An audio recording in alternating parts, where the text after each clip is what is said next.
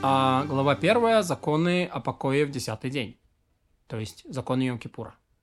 Покоиться, не совершая работу десятый день седьмого месяца, это повелевающая заповедь. Как сказано, это суббота покоя для вас. И каждый, совершающий в этот день работу, не повинуется повелевающей заповеди и нарушает запрещающую, как сказано, в десятый день седьмого месяца.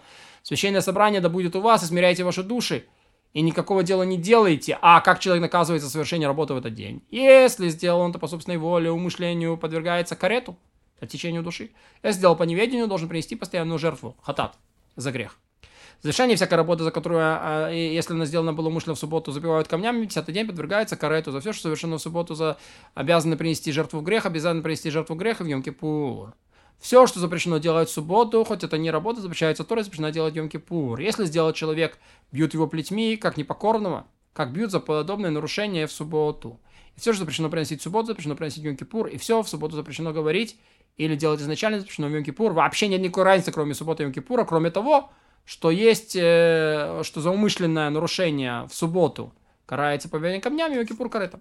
Разрешается подрезать зелень Йом-Кипур от времени Минхи и далее. Что такое подрезать? Удалять вялые листья. И нарезать остальные, готовя их в пищу. Да? Вот. Вот это э, можно. Почему? А также колют орехи и чистят гранат со времени Минхи и далее, чтобы избежать душевного уныния. А если Йом-Кипур попадает на субботу, запрещено подрезать зелень, колоть орехи, чистить гранат весь день. И также так уже поступал народ в Шинаре и на Западе, не, не, не делает ничего э, из этого в день поста, он должен быть подобен субботе во всем. В Йом-Кипур есть и другая повелевающая заповедь – воздержаться от еды и питья, как сказано, смиряйте души ваши, а традиция учит, что такое смирение для души – это пост. И всякий постящийся в Йом-Кипур соблюдает повелевающую заповедь, и каждый, кто если пьет в этот день, не повинуется повелевающей заповеди, нарушается запрещающую, как сказано, всякая душа, которая не смирит себя в этот самый день, истребится из народа своего. А поскольку Писание наказывает каретом того, кто не смиряется постом, мы учим, что нам нельзя есть и пить, и каждый, кто если пьет в этот день, по неведению обязан принести постоянную жертву, то есть хатат. Также учили мы из традиции, запрещено в этот день мыться, умощаться, надевать сандалии, овладевать э, женой. Заповедно воздержаться от всего этого так же, как воздерживаются от еды и питья. Ведь сказано суббота покоя, суббота в смысле воздержания от пищи и покоя от этих вещей. Но подвергаются карету или, или обязаны принести жертву лишь за нарушение еды и питья. А если кто-то помылся и умастился, обулся или овладел женой, побивают его плетьми, как непокорного.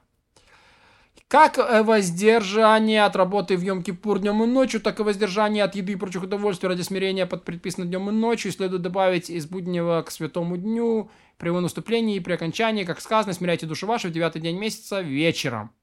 Это значит, начинай поститься и смиряться, ну, начинать поститься и смиряться нужно с девятого вечера э, перед десятым, а по истечению дня соблюдать пост немного вечером одиннадцатого, после схода десятого. Как сказано, от вечера к вечеру отдыхайте и в день отдыха вашего. Если женщины едят и пьют до самой темноты и не знают, что следует добавлять от будня к святому дню, их не, устанавливают, не останавливают, чтобы они не стали покупать, поступать так умышленно, ведь невозможно, чтобы в доме каждого стоял стража остерегал женщин, поэтому оставь их, чтобы они нарушали по неведению, а не умышленно. И так во всех подобных случаях.